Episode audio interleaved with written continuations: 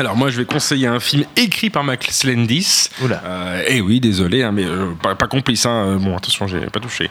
Euh, c'est Victor Frankenstein. Victor Frankenstein, film passé assez inaperçu à sa sortie il y a deux ans, en 2015, et qui en fait raconte, c'est le, je pense, centième film sur le mythe de Frankenstein, sauf qu'il le raconte sous l'angle, du point de vue de Igor.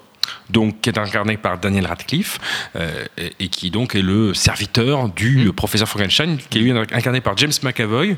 C'est réalisé par l'anglais euh, Paul McGuigan, qui avait réalisé à la fin des années 90 Acid House, autre adaptation assez drôle après Trainspotting euh, d'un bouquin de Irving Welsh.